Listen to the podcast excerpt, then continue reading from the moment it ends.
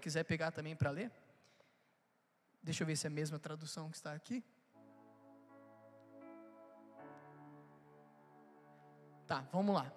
Meu pai pegou e chegou até mim e disse assim: Luquinhas, se Adão e Eva foram os primeiros homens de fato que andaram sobre a terra, a Bíblia diz lá em Gênesis capítulo de número 1, verso 26, então disse Deus: façamos o homem a nossa imagem conforme a nossa semelhança. Coloca agora no, no primeiro 27, fazendo um favor. Um para frente. Mas aí, Luquinhas, depois Deus vem e diz: Criou Deus o homem, a sua imagem, é a imagem de Deus os criou. E meu pai me disse: Espera aí, então, a Bíblia fala que façamos o homem, e aí Deus fez o homem, mas depois no verso seguinte, Deus cria um homem, então peraí, Deus fez e Deus criou o homem, e de fato, esse texto é muito próximo sim ao original, porque fazer e criar não é apenas uma coisa, fazer e criar são duas coisas diferentes. Se você puxar do original, fazer é verbo asa ou azar, que significa fazer de uma matéria-prima já existente. Por exemplo, essa Bíblia foi feita porque existia a, a, o papel, que existia é, é, todo, tudo aquilo, todos os materiais que fizeram ela. Ela foi feita de uma matéria-prima já existente. Verbo azar ou azar no original. Só que criar é um verbo diferente. Porque criar é verbo bara ou bará, que significa criar do invisível, criar daquilo que não existe. Não tem nada ocupando esse espaço aqui agora e do nada estrala e algo é criado. Então, peraí, então o ser humano ele foi feito e ele foi criado. E aí, se você voltar desde o início da, do princípio da criação, você vai ver isso mesmo. Porque eu e você, primeiramente, fomos criados dentro de Deus. E somente depois fomos feitos com a matéria-prima já existente, que era o barro.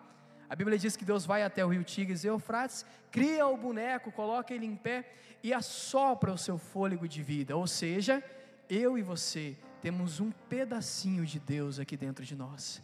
Você pode colocar a mão aqui no seu peito, em nome de Jesus, em nome de Jesus, coloca a mão sobre o seu peito. Você pode fechar os seus olhos também, em nome de Jesus. E você pode dizer isso com orgulho nessa noite. Diga assim: Eu. Diga com orgulho: Eu. Ah, você não tem orgulho? Diga: Eu tenho um pedaço de Deus dentro de mim. Você pode aplaudir Ele novamente, aleluia. E como eu disse, Deus sempre quis ter um homem próximo a Ele, perto dele. Sempre foi o plano de Deus. E aí Deus cria o jardim do Éden, todo mundo conhece, né?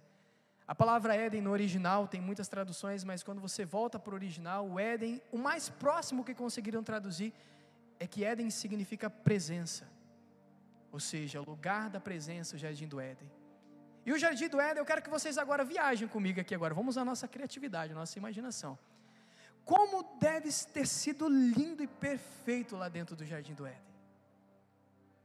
Como o jardim do Éden deve ter sido incrível, fantástico o jardim do Éden. E algumas pessoas vão falar assim: ah, Lucas, é porque a coisa mais fantástica que existia no jardim do Éden era a gastronomia do jardim do Éden. Porque as frutas, os legumes que existiam lá eram puros. Não tinham agrotóxicos, não tinham nada disso, sabe, que faz mal para a gente, que, que produz mal para a nossa saúde.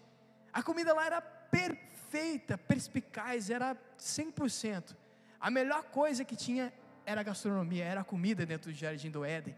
Imagina só, como deve ser gostoso a maçã no Jardim do Éden, a banana, a melancia. Quem é que gosta de melancia? Que tem gente que, que é meio dividido, né? Algumas pessoas gostam, outras pessoas não gostam. Como deve ter sido gostoso a beterraba. Quem gosta de beterraba? Ninguém gosta de beterraba, né? Eu adoro beterraba. Como a gastronomia dentro daquele lugar deve ser maravilhoso, mas eu te digo nessa noite, a comida dentro do Jardim do Éden não era a melhor coisa que tinha lá dentro daquele lugar. E aí algumas pessoas vão dizer assim: Ah, Lucas, então eu já sei.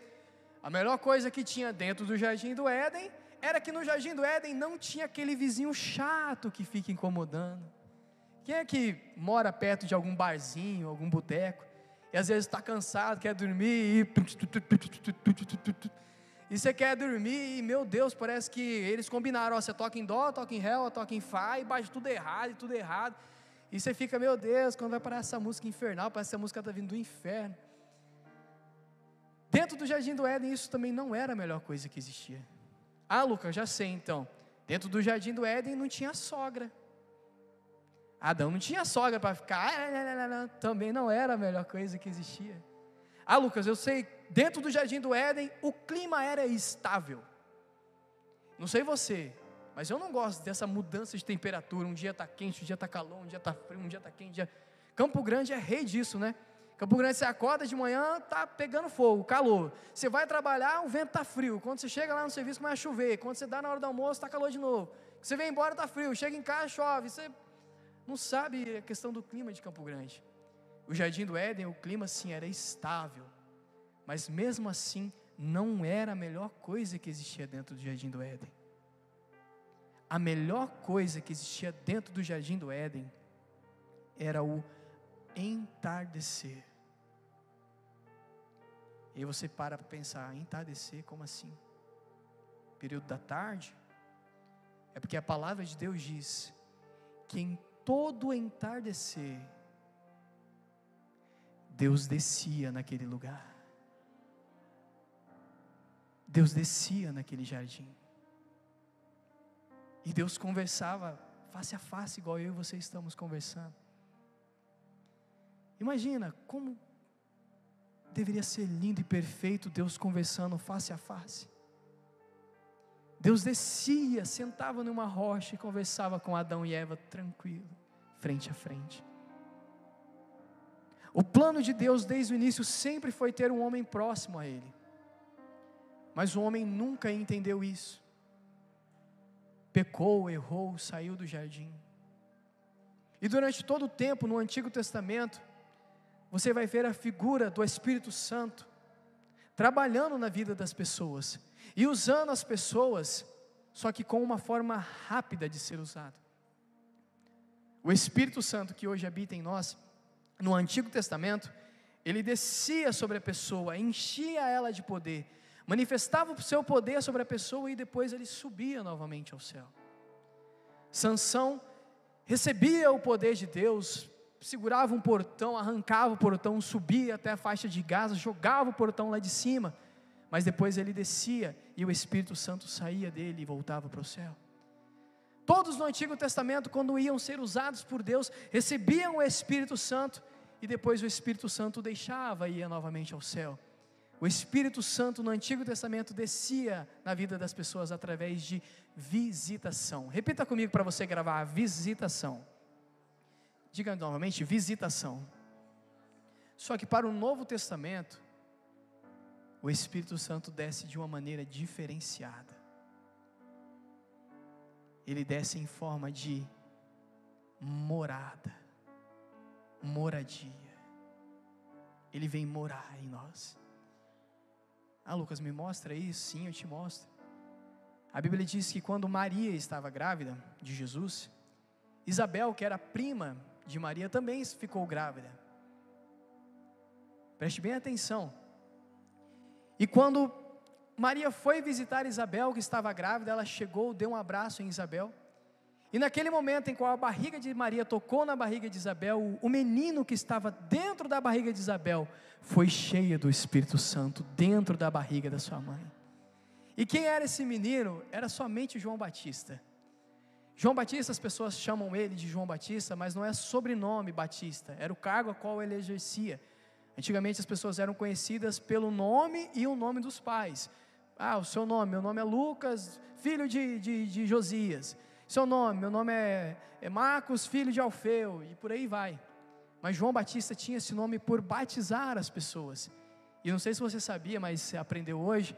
João Batista foi o primeiro bebê pentecostal dentro do ventre da mãe, ele foi cheio do Espírito Santo de Deus. O Espírito Santo de Deus vem no Novo Testamento em forma de morada.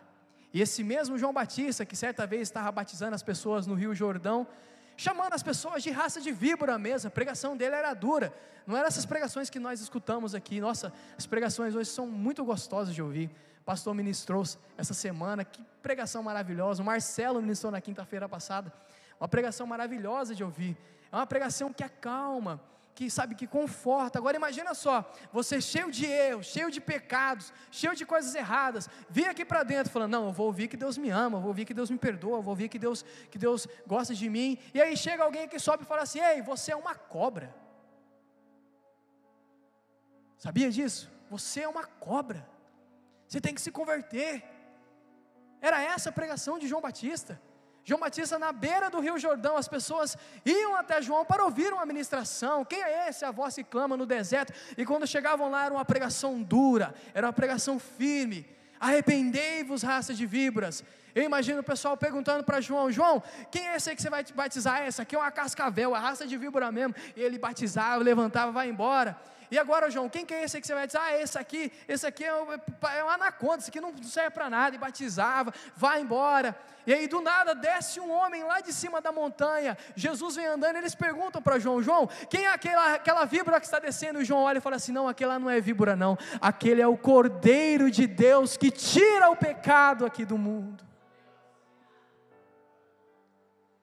Jesus vai até João para se cumprir aquilo que está escrito na profecia, que ele teria que ser batizado. E é aqui que eu quero chamar a sua atenção, porque é aqui o ponto inicial da ministração.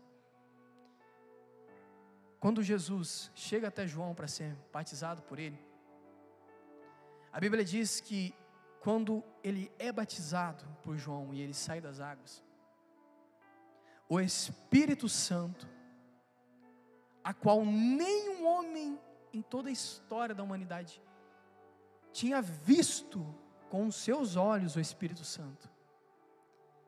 Ele foi visto naquele dia, porque ele se materializou e desceu em forma de uma pomba branca. O Espírito Santo desce sobre Jesus no dia do seu batismo, e é escutada uma voz do céu dizendo: Esse é meu filho, em quem eu tenho muita alegria nele. E todo mundo conhece a história: Jesus é batizado, vive a sua vida e morre na cruz do Calvário. E aí, quando ele vai ao céu, fazer a ascensão ao céu, preste bem atenção nisso. Jesus está dando as últimas instruções aos seus discípulos perto de um monte. E lá perto do monte, ele dando as suas últimas instruções aos seus discípulos. Os discípulos fazem algumas perguntas para ele, ele responde as perguntas dos discípulos. Só que ele dá uma ordem antes de subir. Ele olha para os seus discípulos e fala assim: Ficai em Jerusalém, até que do alto vocês vão ser revestidos pelo Espírito Santo de Deus. E aí nessa hora minha mente viaja, vai longe. Eu imagino os discípulos, pastor. Vamos obedecer a ordem de Jesus. Ele falou para a gente ficar em Jerusalém. Porque Ele vai nos revestir do Espírito Santo de Deus. E essa questão do revestir também é uma coisa muito interessante. A Bíblia é cheia de fatos interessantes. A palavra revestir significa o que para você? Alguém chuta o que significa revestir? Pode dizer, pode falar. O que significa revestir? Como? Sobre. Exato. O pastor falou a verdade. A palavra revestir significa sobre. Eu estou vestido aqui nesse lugar. Estou vestido. Mas eu confesso que eu estou um pouco de frio. Para mim me aquecer, eu preciso me revestir. Jesus estava dizendo: o Espírito Santo já habita em vocês. Só que ele vai vir com a porção dobrada sobre vocês, ele vai revestir vocês. Fica até em Jerusalém, até que do alto venha o Espírito Santo para revestir vocês de poder. Todos nós passamos por aflições, eu não sei qual é a sua aflição. Mas eu só peço uma coisa nessa noite. Curva a sua cabeça em nome de Jesus e feche os teus olhos. Espírito Santo de Deus, em nome de Jesus, papai, eu te faço um pedido, papai, sincero, papai, de coração. Independente do que os meus irmãos que estão aqui nessa noite estejam passando na vida deles, Pai, seja ansiedade, seja um nível de depressão, seja uma angústia, seja uma tristeza, seja uma dor, Jesus. Independente do que eles estão enfrentando, Senhor. Eu acredito que Teu Espírito Santo já habita neles, papai. Mas eu quero te pedir em nome de Jesus que o Teu Espírito Santo venha revestir essas pessoas que estão aqui dentro desse local, papai. E que a partir de hoje, Deus, eles não venham mais, papai, ser atingidos pela seta maligna do diabo, papai, mas que eles possam aguentar firme e forte todo tipo de perseguição, todo tipo de levantar do inimigo, papai. Eu creio no teu poder, eu creio no teu agir, Espírito Santo, e eu te peço isso em nome do Senhor Jesus. Amém. Se você acredita nisso, aplauda o nome do Senhor mais uma vez, em nome de Jesus. Aleluia. Ficai-vos em Jerusalém até que do alto seja revestido pelo Espírito Santo. E é nessa hora que eu disse a minha mente: viaja, pastor, vai longe. Eu imagino os discípulos, porque tem gente que acha que os discípulos eram, não, não, eles eram gente igual a gente. Imagina eles conversando, sabe? Oh, vamos, vamos, vamos para Jerusalém. O Espírito Santo vai descer sobre a gente. E aí eles chegam nessa casa, como nós lemos aqui no livro de Atos. E imagina eles conversando lá dentro também. Mateus, como é que será que esse Espírito Santo vai descer? A gente viu ele descendo em forma de uma pomba, né? Como é que será que ele vai vir agora? Será que ele vai descer em forma de uma águia? Será que ele vai descer em forma de um, um gavião? Aí eu imagino Mateus dizendo: O que, que você acha, Pedro? O que, que você acha? Ah, eu acho que, não sei. Será que ele vai descer pela janela? Vai entrar pela janela? Será que ele vai levantar o telhado e vai descer pelo telhado? Será que ele vai entrar pela porta da frente? Como será que esse Espírito Santo vai descer sobre nós? Você viu naquele dia lá? Eu vi. Você viu, Mateus? Eu vi também. Você viu Judas? Ah, eu vi. Ele, ele desceu de um, de um, de um jeito. Judas não, perdão, Matias. Já, já, já, ia me equivocar. Você viu Matias? Eu vi, ele desceu. Desceu em forma de pombo, mas como será que ele vai vir agora? Vir em forma de uma águia? Será que ele vai vir em forma de, de, um, de um animal? Será que ele vai vir em forma de um, de um clarão de luz? De uma voz que treme tudo, que vai tremer todo, todo o ambiente? Como será que esse Espírito Santo vai descer sobre nós? E eles esperando um dia, dois dias, três dias, quatro dias, tem que se cumprir o Pentecoste, tem que se cumprir os dias do Pentecoste, eles esperando, dia após dia, dia após dia, e eles não esperavam assim, mexendo no celular, mexendo no WhatsApp, tirando foto, postando no, no, nos status, não, eles esperavam essa descida do Espírito Santo em constante oração, constante oração, orando todos os dias, orando em todos os momentos, orando em todas as horas, que é algo que está faltando muito hoje entre nós, oração, eu confesso que até mesmo eu, às vezes, me pego e falo, meu Deus, eu já estou uma semana sem fazer uma oração direito. Eles não estavam esperando de qualquer jeito, eles estavam esperando da maneira certa, buscando, orando. Vamos acordar o de jejum. Ah, não desceu ontem, será que vai descer hoje? Não desceu hoje, será que vai descer amanhã? Quando será que vai vir esse Espírito Santo? Até que um certo dia se cumpre aquilo que está escrito em Atos capítulo 2. E estavam todos reunidos em um só lugar, da mesma maneira que nós estamos aqui hoje. Quando de repente, do nada, sem esperar, sem hora marcada, de repente, um vento entrou dentro daquele lugar. E aquele vento foi um vento forte e impetuoso. Aquele vento não tinha perdão Aquele vento não perdoava quem estava na frente dele. Impietuoso, aquele vento entrou forte e impietuoso dentro daquele lugar. E o livro de Deus, a palavra de Deus diz que todos foram cheios do Espírito Santo. Eu vim aqui nessa noite para dizer uma coisa só. O Espírito Santo habita sobre você. Você acredita nisso? Às vezes você fala de uma maneira tão superficial. Amém, eu creio, eu creio, Jesus. Amém. Mas tem um poder dentro de você. Tem uma unção dentro de você. Quando nós estamos cheios do Espírito Santo, coisas alucinantes podem acontecer.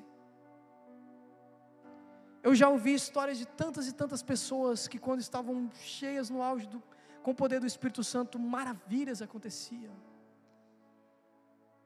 E esse Espírito Santo quer fazer novamente tudo aquilo que ele fez no passado. Ele quer nos encher com poder e glória. Ele quer nos dar as mesmas autoridades que deram para os discípulos no passado. Em todo esse tempo, toda essa minha caminhada cristã, eu já vi tanta coisa maravilhosa através do Espírito Santo de Deus. Certa vez eu vi um homem dizendo que ele estava num culto, preste bem atenção.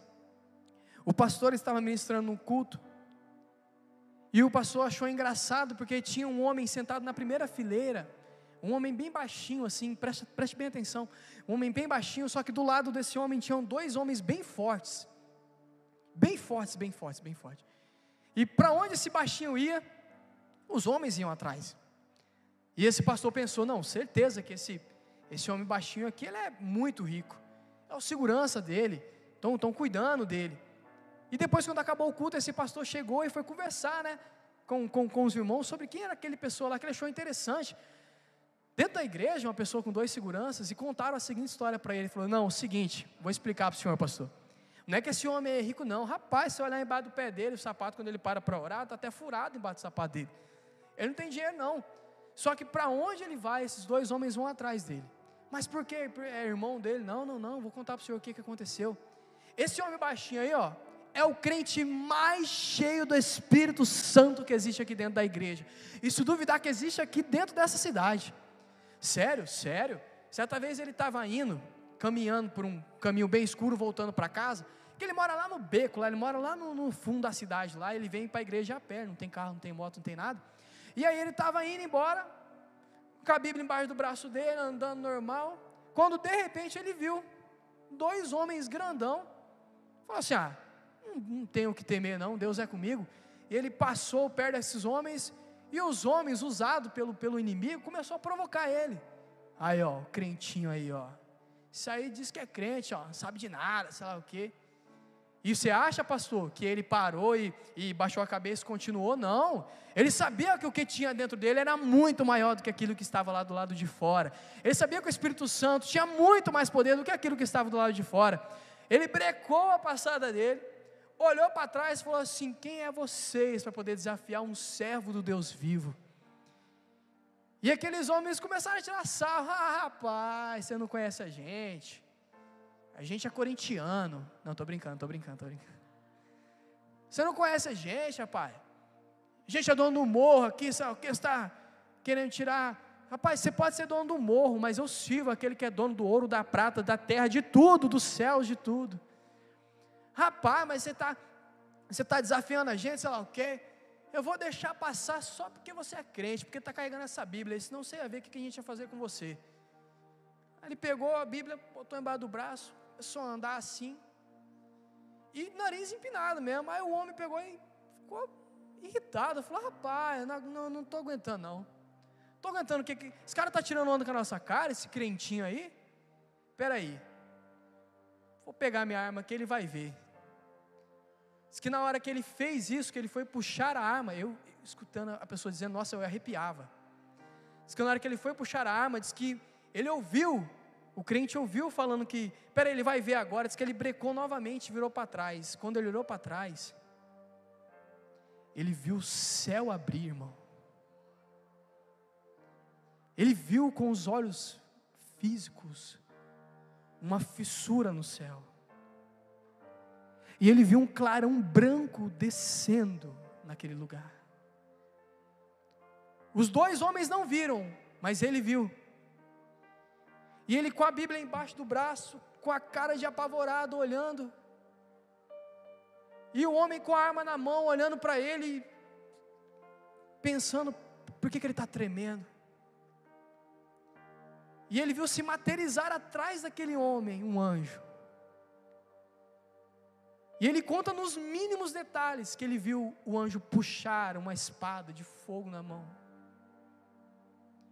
e colocar sobre a, a cabeça daquele homem. Olhar para ele e dizer: Santo, você quer que mata agora ou deixa viver? E aquele cristão tremendo, caiu no chão, não conseguia olhar. E aquele homem também começou a, a, sentir medo, e ele falou assim: Nossa, eu não, eu não sei o que, que, que, você está vendo aí, baixinho, eu não sei o que, que, que você está fazendo, mas do nada eu estou sentindo um arrepio no meu corpo. Eu estou me tremendo do lado de dentro. Eu não sei, eu nunca senti isso que você está, que, que, que eu estou sentindo agora aqui perto de você. Eu só sei de uma coisa, está me dando muita, muita, muita vontade. Do nada, do nada, do nada, está me dando muita, muita vontade de servir a esse Deus a qual você serve também. E essa é a história, pastor. Os dois homens aceitaram a Jesus e hoje estão aqui e são gratos pela vida dele. Você pode dar um glória a Deus ao nome do Senhor por isso? Quantas histórias eu já ouvi, quantas e quantas histórias e quantas coisas eu já passei também, sabendo que nós somos cheios do Espírito Santo. E quando nós nos permitimos que o Espírito Santo nos enche e nos usa, podemos ir muito além.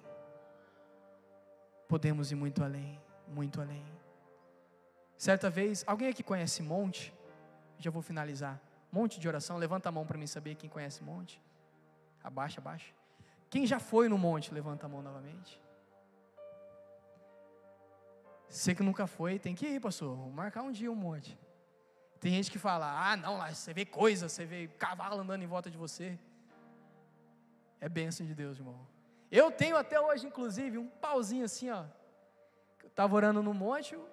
É, quem já foi no monte sabe, né? Que acende, né? Várias é como se fosse um fogo azul que acende, sabe? Dependendo da oração. E eu peguei aquele graveto, eu, a primeira vez que eu fui, eu fiquei maravilhado. falei, meu Deus, esse graveto vai me levar para o céu. Peguei o pauzinho e guardei na minha Bíblia até, até hoje lá na minha casa. Esse pedacinho de madeira que estava aceso. Fiquei olhando a noite inteira. No outro dia ele apagou, mas está lá, tá lá em casa ainda. Uma vez, eu estava num monte, é, mata, acho que Mata do Jacinto, se eu não me engano. E olha só. Não, perdão, não era o rancho. Não era o rancho. E eu me lembro que naquela noite eu, eu estava orando, pedindo para Deus me usar. Deus me usa, Deus. Porque não, nada vale a nossa vida aqui na terra se nós não formos instrumentos de Deus. Nós somos, nós temos propósito. Às vezes você fala, ah, não tenho propósito para ganhar nações, mas você tem propósito de fazer igual Noé, ganhar a sua casa para Jesus. Todos nós temos um propósito aqui na terra. Eu estava nesse monte, fazendo oração, pedindo a Deus, Deus me usa, me usa de qualquer maneira, de qualquer forma. Usa essas pessoas que estão aqui, nos enche com esse Espírito Santo e nos usa, Deus. E eu me lembro que estavam eu mais uns quatro amigos da minha igreja, e do lado tinha mais uma outra igreja orando também. E a gente não conhecia ninguém daquela igreja. E o pastor chegou e falou assim: oh, a gente pode orar com vocês, o espaço aqui é pequeno. Não pode. E a gente começou a orar, todo mundo orando, e gritando, e, falando línguas estranhas. Tinha um, um, toco assim, ó. O Dante até conhece o Elivelton, um amigo meu. O Elivelton falando línguas estranhas, correu, meteu o peito no toco. E, rapaz, mas dava uma, uma glória de Deus naquele lugar. E falando línguas estranhas e tudo mais. E no meio daquele movimento de Deus, daquele agir de Deus, eu ouvi, senti, ouvi Deus falando para mim, Márcia. Aí eu parei, Márcia, e eu continuei orando, e vinha no fundo da minha mente, Márcia, Márcia, Márcia. Eu falei, meu Deus, Márcia, Márcia, o que, que é Márcia? Por que Márcia? Eu sentindo o Espírito Santo dizer para mim, pergunta quem é Márcia. Na verdade, quem conhece a Márcia? Porque eu tenho um recado para ela. É para ela tomar muito cuidado com as pessoas que elas estão andando. E eu falei: "Ah, eu não vou fazer isso. Eu não vou falar aqui na oração aqui. Quem aqui é Mar... quem aqui conhece a Márcia? Não vai ter nenhuma Márcia, ninguém vai conhecer a Márcia. Eu, meus amigos da minha igreja vão chegar lá no culto lá, porque crente às vezes fofoca um pouco, né? Lucas estava querendo dar uma de profeta lá no monte lá e não sabe de nada. Não, não vou falar não. E continuei orando. E eu estava já até orando, falando o nome da Márcia. Espírito Márcia, nos enche do Espírito. Oh, Espírito Santo. E Márcia, Márcia, Márcia, Márcia. Oh, poderoso Márcia, oh, poderoso Deus. Eu lembro até hoje, meus irmãos. E no finalzinho a gente fizemos uma roda para encerrar a oração. E o pastor falou assim: Alguém tem alguma coisa para dizer? E parece, sabe que o Espírito Santo está me falando, é a sua última chance. Aí eu falei, ah, quem está na chuva para se molhar, né, Rafael? falei, pastor, eu quero falar um negócio. Quem aqui conhece a Márcia? Aí eu fiquei sem graça, falei, ixi. Lá no cantinho, uma mulher ergueu a mão.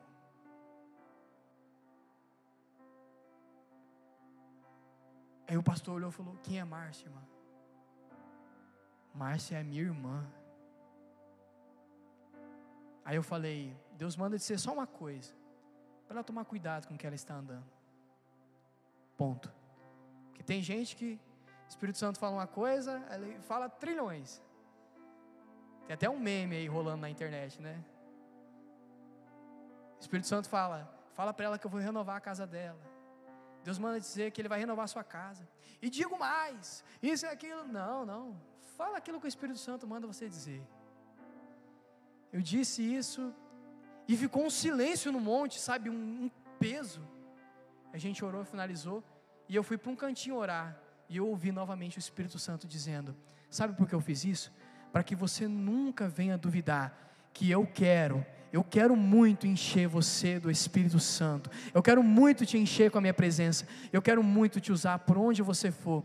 Eu quero te dizer uma coisa em nome de Jesus. O Espírito Santo de Deus está aqui nesse lugar. E Ele quer usar cada um de vocês. Mas que para isso aconteça, você tem que abrir o seu coração, deixar as coisas de lado, os pensamentos negativos, parar de pensar que você não é nada, que você não é ninguém. Você é alguém muito importante. Você é alguém muito especial para Deus. E o Espírito Santo quer usar você para salvar sua casa, sua família, seus vizinhos, seus parentes, seus amigos, porque Ele está aqui nesse lugar hoje, Ele quer encher você com poder e autoridade. Você pode se colocar de pé em nome de Jesus?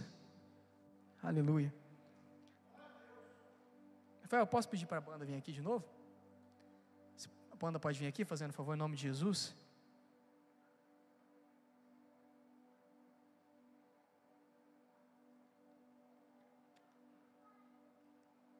Eu peço pedir em nome de Jesus que todos venham aqui na frente, em nome de Jesus Cristo. Aleluia. Todos, todos, todos, em nome de Jesus. Ah, eu estou na cadeira de roda. Levanta e vem, em nome de Jesus. Aleluia. Em nome de Jesus.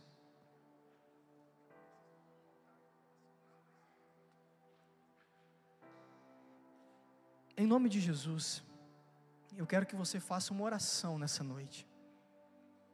E misture essa oração junto com, com esse louvor. E nessa oração, peça apenas uma coisa: que o Espírito Santo de Deus encha você nessa noite. Vem mais para cá, todo mundo, em nome de Jesus, vem mais para cá, vem mais para cá, vem mais para cá, vem mais para cá. Eu sei que às vezes nós oramos e nós queremos pedir coisas materiais, carro, moto, casa. Quem é que pretende comprar um carro em breve, uma moto, uma casa? Acredito que todo mundo né, tem sonho. Né? E não é errado nós orarmos a Deus, pedir essas coisas, mas nesse momento, nesse exato momento específico, eu peço para que você mude a sua oração. Eu peço para que você feche seus olhos agora em nome de Jesus. E você vai pedir uma coisa só a Ele, uma coisa só. Me enche, Espírito Santo. Me enche, Espírito Santo. Me enche, Espírito Santo. Me enche, Espírito Santo. Espírito Santo, eu não quero ouro e nem prata agora, Espírito Santo. Agora eu não quero, Espírito Santo, uma casa, um imóvel, dinheiro, poder, nada disso. Eu só preciso de uma coisa nessa noite: a tua presença, Espírito Santo de Deus. A tua presença, Espírito Santo de Deus. a tua presença, Espírito Santo de Deus. Feche seus olhos, eu profetizo em nome de Jesus. Que pessoas vão ser acordadas nas madrugadas pelo Espírito Santo de Deus a partir de hoje. Você vai se lembrar disso que eu estou dizendo agora. Durante essa semana, essa semana que vai entrar, de madrugada você vai acordar do nada. Aí você vai lembrar, foi aquilo que o Lucas tinha dito. É o Espírito Santo que quer conversar comigo agora. Eu profetizo em nome de Jesus que as pessoas vão olhar para você com um olhar diferente. Vão falar para você: o que, que tem de diferente em você? Cortou o cabelo, mudou o penteado?